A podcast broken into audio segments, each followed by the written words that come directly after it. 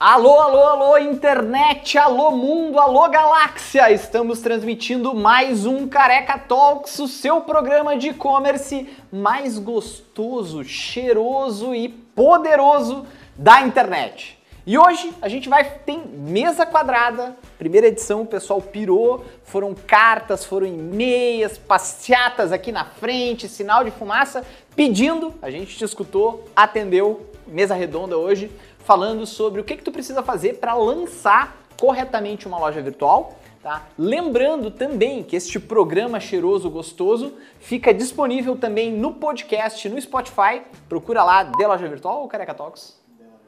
De Loja Virtual vai ter um careca bonito lá, sou eu, tá? E também, agora no ano de 2020, a gente está fazendo todas as quartas-feiras, às 14 horas e 30 minutos. 30 minutos? 30 minutos, a live do empreendedor, onde eu e o Marcelo Roque do Preço Certo, a gente esmiuça extremamente a fundo, com muita qualidade, muito conteúdo, muita profundidade, algum assunto extremamente importante para quem tem empresa e quer vender mais e quer dobrar os resultados em 2020. Então vamos lá para as principais notícias aí que aconteceram nos últimos dias no e-commerce. Tá? Eu quero destacar uma notícia que saiu no e-commerce Brasil, falando no relatório que o e-commerce de pequenas empresas cresceu o volume de negócios de 2018 para 2019, senta-se na cadeira, 79,5%. Tá? Cara, isso é quase, quase dobrou o volume.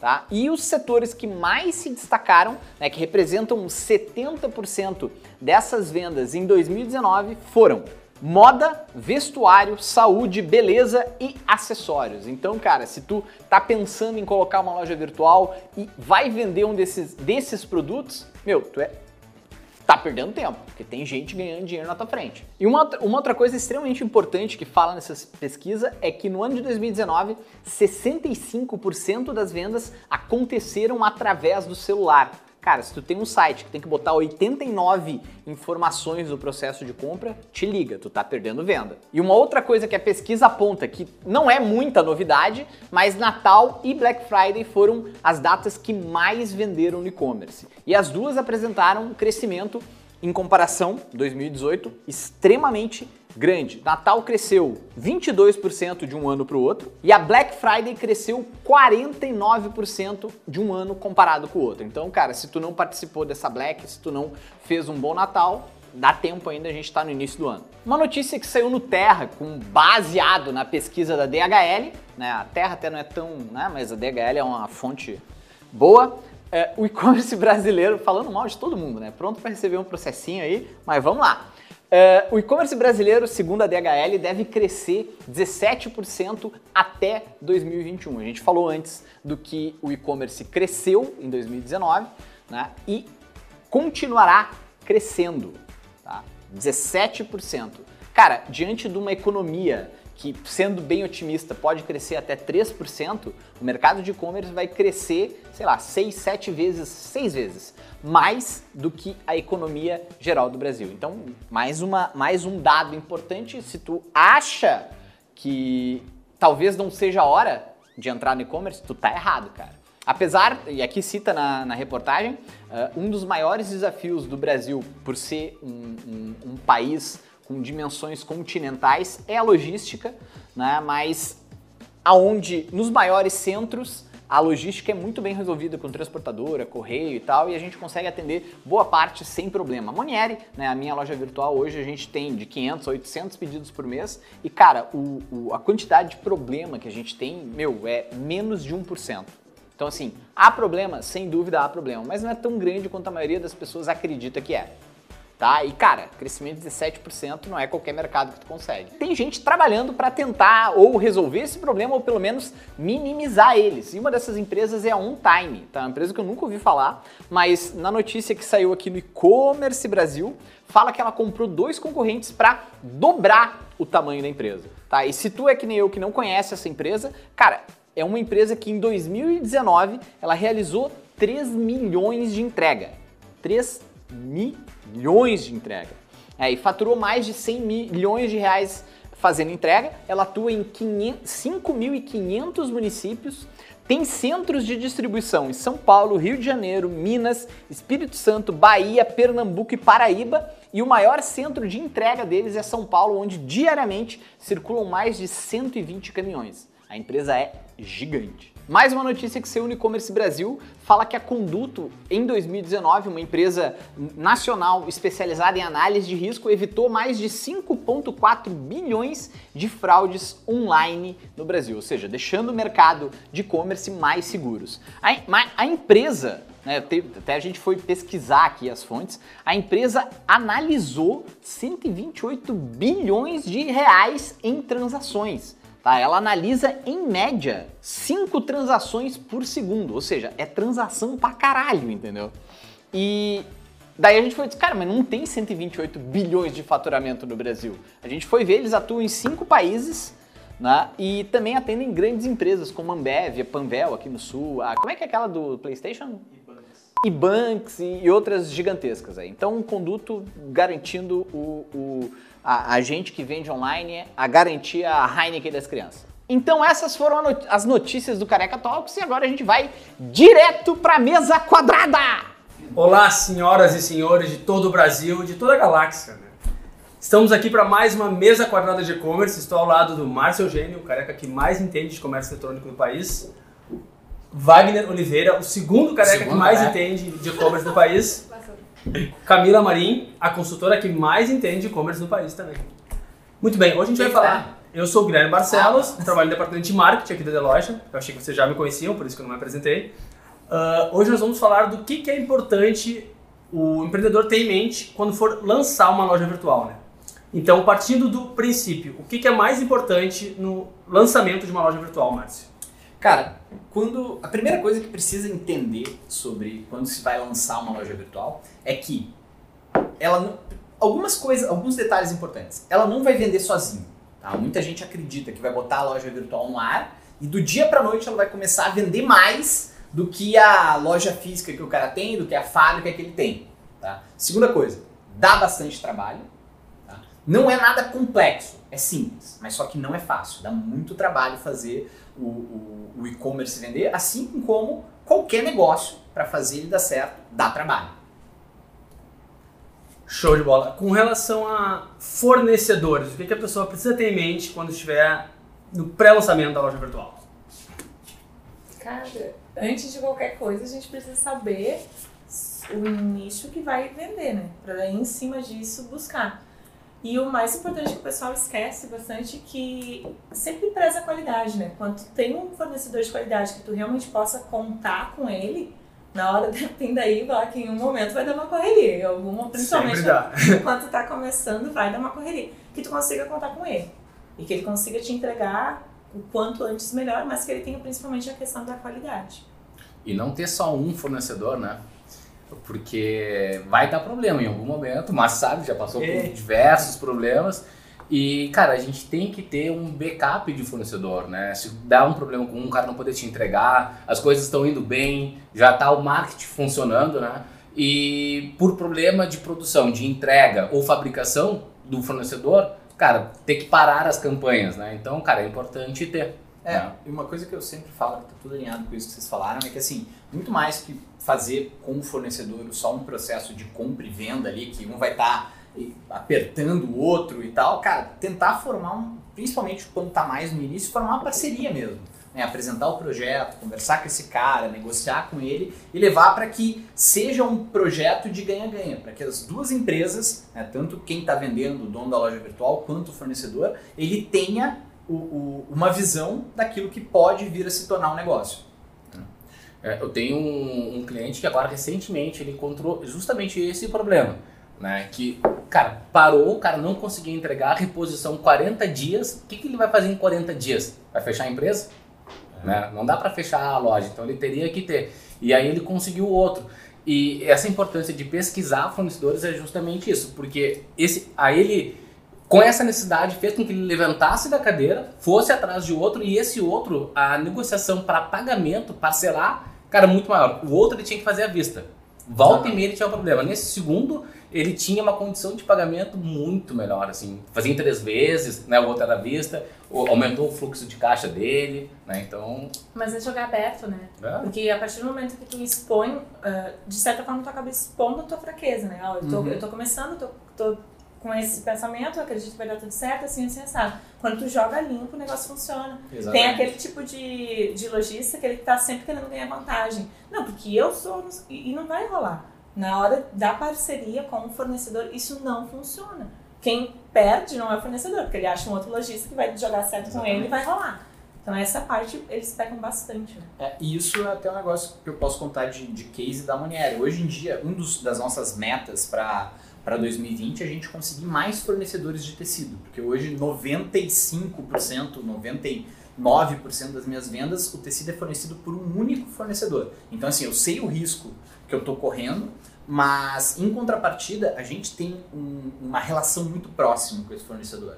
Né? Durante o- os anos que a gente trabalha, a gente, em vez de procurar um outro fornecedor, óbvio que a gente está exposto a esse risco, mas a gente veio conversando com eles e melhorando as nossas condições, tanto condição de pagamento quanto eh, valor de crédito que a gente tem lá e tal. A gente foi crescendo. A gente começou comprando à vista, como todo mundo começa, mas pouquinho a pouquinho a gente foi mostrando que pagava em dia, que a gente realmente era uma empresa séria, que realmente a gente estava preocupado em fazer um produto bom e tal. Eles foram confiando na gente E aumentando as é, vantagens. e hoje, basicamente, todo o crescimento que a gente teve na Monieri, de fazer de 500 a 800 pedidos por mês, foi no crédito do fornecedor.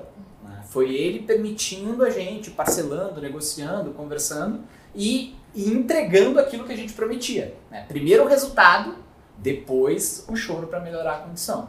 Mas também são os dois, os dois extremos. E eu, eu tenho uma condição muito boa com esse fornecedor, mas se um dia ele disser assim, não quero mais vender para esse careca, eu tô ferrado, entendeu?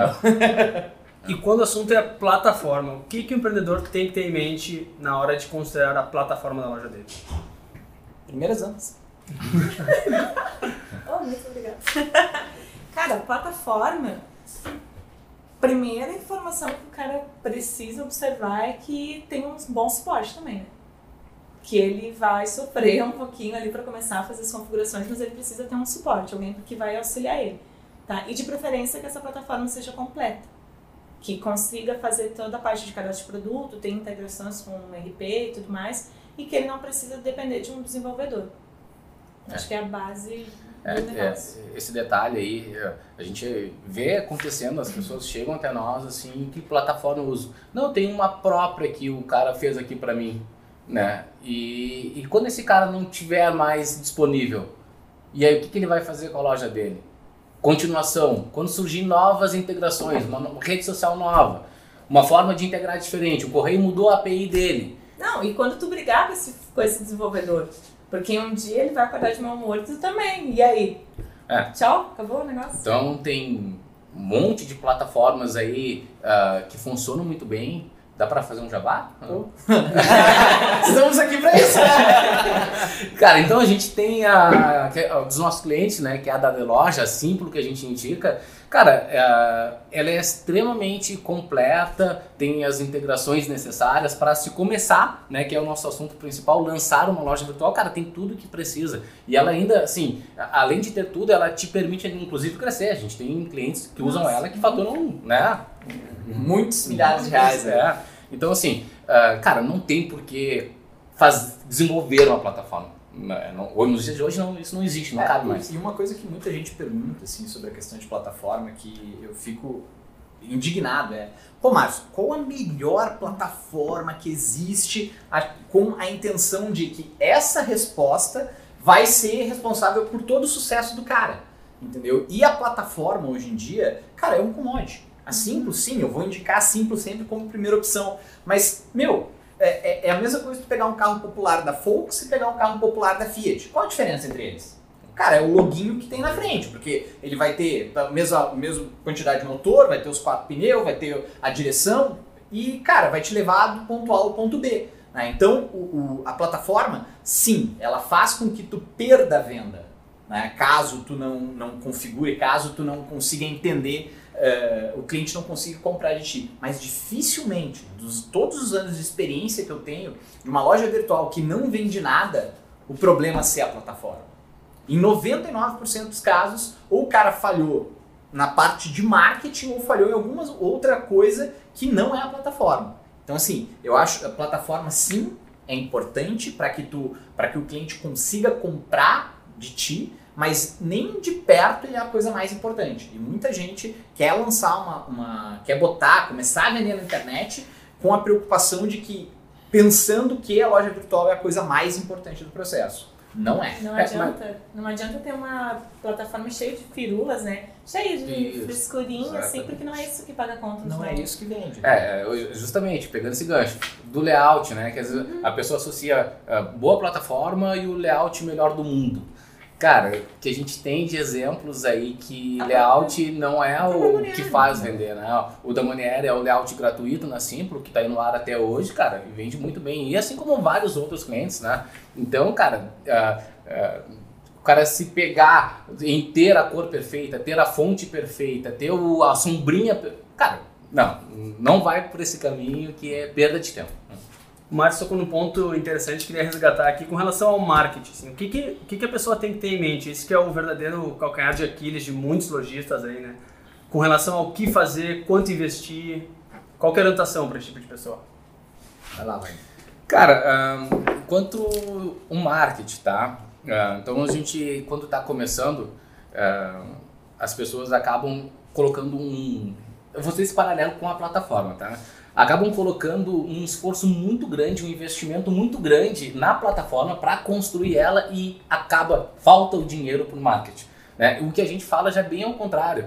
A gente acaba indicando ah, que em torno de 20 a 30% seja para montar essa estrutura da plataforma e todo o restante do, do orçamento, cara, seja específico para o marketing, né? Porque, cara, plataforma, como o Márcio falou, a plataforma vai estar lá, não vai ser do nada que as pessoas vão começar a acessar. Então, é o marketing necessário para trazer o público para comprar. Sim, o público, né? Ainda mais sensível para quem está começando, né? Que não tem público, não tem presença digital, não tem... Exatamente, é. E, e isso é, meu, eu falei que em 99% dos casos não é problema de plataforma, né? E nesses 99%, grande parte é a falha do marketing, né? As pessoas ou terem medo de investir, né?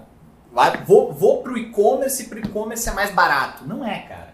Ou tu precisa investir a, o mesmo, a mesma quantidade de esforço e capital de uma loja do que numa loja física. Só que a diferença é que tu vai alocar isso num lugar diferente. E o lugar onde vai a maioria do investimento é na parte de marketing, que é para atrair o público certo para dentro da tua loja virtual. Porque sem tu pode ter o melhor produto, pode ter a melhor plataforma, pode ter a melhor frete, condição de pagamento, não sei o que, mas se ninguém entrar na tua loja, ou até se entrar, mas for a pessoa errada, tu não vai vender. Exatamente. Mas tem esse detalhe também, né? É, O investimento ele é um, não é um investimento tão barato, mas a vantagem de uma loja física é que tu não precisa arrancar com milhares e milhares de reais. Né? Com Você certeza. faz isso conforme o teu tamanho, o teu esforço. E conforme as vendas vão começando e vai aumentando, aí você vai investindo mais em marketing. Vai, né? vai proporcional, caminha junto. Na loja física tu tem que sair lá. É aluguel, né? é, caro muitas vezes. tudo mais pra- né? Mas aquela questão também de, ah, vou começar, comecei a fazer o marketing e amanhã eu tô rica, né? É, Eu, eu começo as consultorias dizendo assim, ei, tá preparado pra chegar, ficar na praia lá deitadinho na rede, pezinho pra cima dele todo. Então tu esquece que não é isso que vai acontecer. É onde eles também acreditam muito. Então eles vão com muita expectativa em cima de uma coisa, achando que não vai ter trabalho, só que, cara, tá começando o trabalho. Exatamente. É, e saber que assim, é, marketing funciona, sim, ele funciona, mas tu não consegue fazer ele funcionar da noite pro dia. Não. né? Exige um tempo de maturação, né? que nem algumas pessoas que contratam consultoria e dizem assim, não, eu não vendo nada na internet, e em três meses eu quero estar vendendo 200 mil reais com 5 mil reais de investimento. Nunca vendeu nada. Não vai acontecer. Tá? Não vai acontecer. Não é assim que funciona. Né? O processo é exatamente como o Wagner falou. Cara, é um pouquinho de cada vez e tu reinvestindo, entendendo o que, que deu certo, o que, que deu errado, parando de fazer as coisas que estão erradas, intensificando as coisas que estão dando certo e retroalimentando essa máquina para fazer cada vez mais gente qualificada entrar no teu site e converter. Pô, entrou 100, beleza, agora vamos botar 200, vamos botar 300, vamos botar 1.000, 2.000, 10.000, 20.000 e ir crescendo isso é, considera, ah, conforme a coisa vai acontecendo. Exatamente. Porque senão, cara, não dá certo. É, e entendendo o cliente, né? Porque muitas vezes eles chegam, começam a fazer e o negócio começa a funcionar. Assim, ah, vendi, mas agora parou de vender. Tá, mas o que que tu tá fazendo? Não, parou. Tá, mas e as pessoas que entraram, o que que tu fez? Nada! Fala com essas pessoas, sabe? Tem, não é simplesmente chega aí, chega aí, depois não faz mais nada. Então, o- o- a comunicação, o atendimento, que, todo mundo, que a gente até fala, né? Não é diferenciar um atendimento bom, mas tem É que... básico. É, É é básico. obrigação. É básico, né? Tu é lojista, mas É, Falha na, na questão do, do público, né, certo? ah, aí as pessoas começam a ficar chateadas, Uhum. brabas, porque não estão vendendo, e a gente olha, tá, mas quantos públicos tu testou? Três. Uhum. Cara, tu- tu já testou só três e tu já queria estar vendendo os teus 200 mil? Cara, não é assim, cara. Você tem que achar o teu primeiro público, depois que aquele público funcionar, aí tu vai explorando ele, em paralelo vai testando um outro, até tu conseguir ter vários públicos que compram o mesmo produto. Cara, e isso leva tempo. É, não, e até Isso. uma coisa que tu, que tu falou, Wagner, eu acho que dá pra encaixar bem nesse tópico, é que assim, marketing vai te ajudar a vender, levando em consideração, partindo do pressuposto que tu tem um produto bom. sim. Porque não, há, não, não existe marketing bom para produto ruim. né? Tem algumas pessoas que querem vender na internet achando que o cliente é um idiota.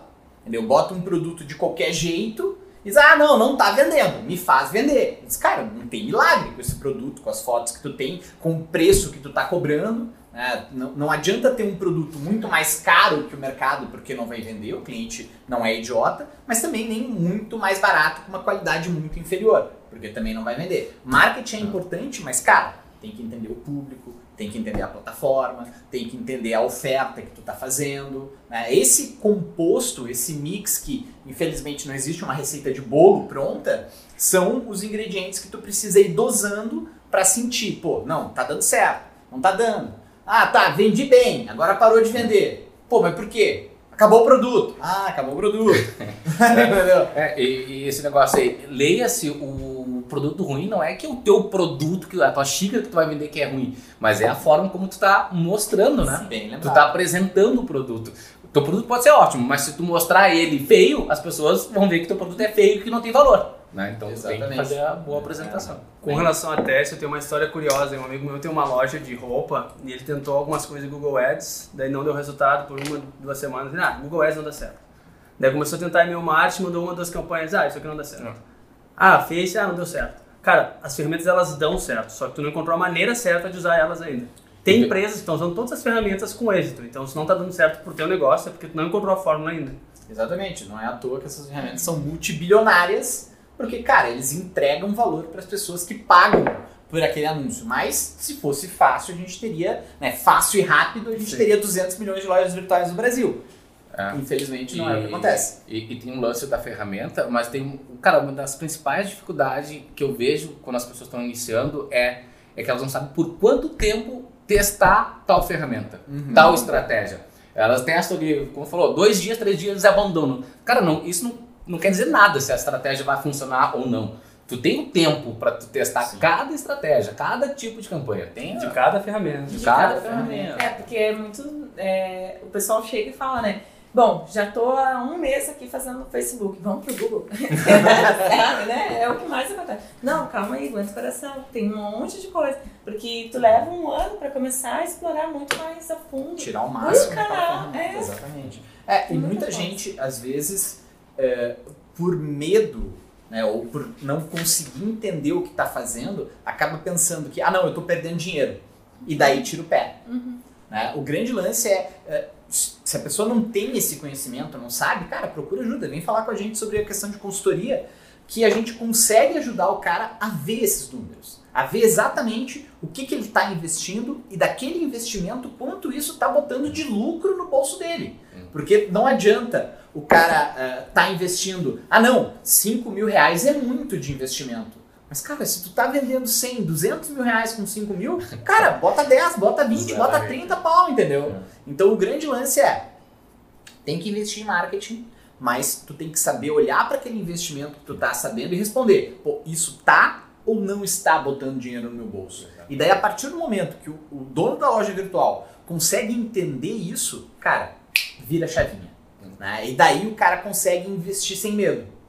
É. E daí, quando tá dando dinheiro, ele consegue botar mais dinheiro para gerar mais venda ainda. Quando não tá dando, ele consegue tirar isso e gerenciar e alinhar de novo para É. fazer dar. E isso é uma dificuldade, que está entrando dinheiro e o cara não tá vendo que é do marketing. Acontece muito isso. Caramba, não é isso aqui, mas não é isso aqui. E ele não consegue enxergar a, a ferramenta. Ah, mas aí quando ele para de tira o dinheiro, as vendas acontecem. Mesmo assim, o cara duvida, né? Tem gente que duvida que eu, a- a- aquele investimento no marketing, naquelas campanhas ali, funciona ou não. É o que tá gerando venda ou não. É, e o que a gente tem a preocupação muito é fazer com que essas pessoas entendam, né, mostrar pra ele tecnicamente ali, cara, tu olha aqui pra isso aqui pra fazer sentido. Se isso aqui tá assim, coloca mais dinheiro. Se isso aqui tá assado, tira dinheiro. que é um né? É. Esse- e esse tipo de coisa eu acho que é o maior desafio para quem tem loja virtual. Entender essa máquina. Depois que ele entende isso, cara, vai. Entendeu? Otimiza e segue. É. E acaba, às vezes, ah, melhorando, né? Um canal influencia em outro canal, né? Então, eu faço um- uma estratégia lá no Facebook, por exemplo, que é muito voltado para rede social. E, ah, tá bombando de venda no WhatsApp. Mas essa porcaria não vende aqui ó, na campanha. Daí o cara vai lá e tira a campanha. Vou ninguém tirar só- dinheiro daqui. Parou o É, WhatsApp. Parou no WhatsApp, não sei o que aconteceu. O cara nunca vendeu. né? Nunca ninguém chamou no WhatsApp. E Não funciona. Não consegue ver, mas a gente auxilia bastante nisso. Pessoal, com relação à forma de entrega e a velha pergunta de um milhão de dólares, trabalho ou não trabalho com transportadoras? Bom, cara, é, logística acho que é um da- dos maiores, maiores desafios que a gente tem no Brasil, tá? E o correio é muito mal falado, né? Eu- a gente ainda, até a gente faz muito meme com o correio, mas é, a gente tem que falar nesse momento que a gente está falando sério, né? Cara, o correio hoje ele é responsável por 95% das entregas no e-commerce no Brasil. Tá? É- É uma operação gigantesca e para a quantidade de pacote que ele manda, a taxa de problema, cara, é abaixo de 1%. Tá? Na Monieri hoje, a gente mandando de 500, 800 pacotes por mês, meu, 5 dá problema. Tá? Isso é 1%, menos de 1%. Então, assim, correio resolve grande parte das pequenas encomendas. tá? No momento que tu começa a ter encomendas maiores, daí os teus problemas também começam a ser maiores. porque tu vai ter que recorrer para uma transportadora. Ou várias, dependendo do tipo. É, e, e é justamente isso. Tu te- hoje, basicamente, tu tem essas duas opções, correios ou transportadora. E transportadora é uma coisa que dá muita dor de cabeça para muitas pessoas.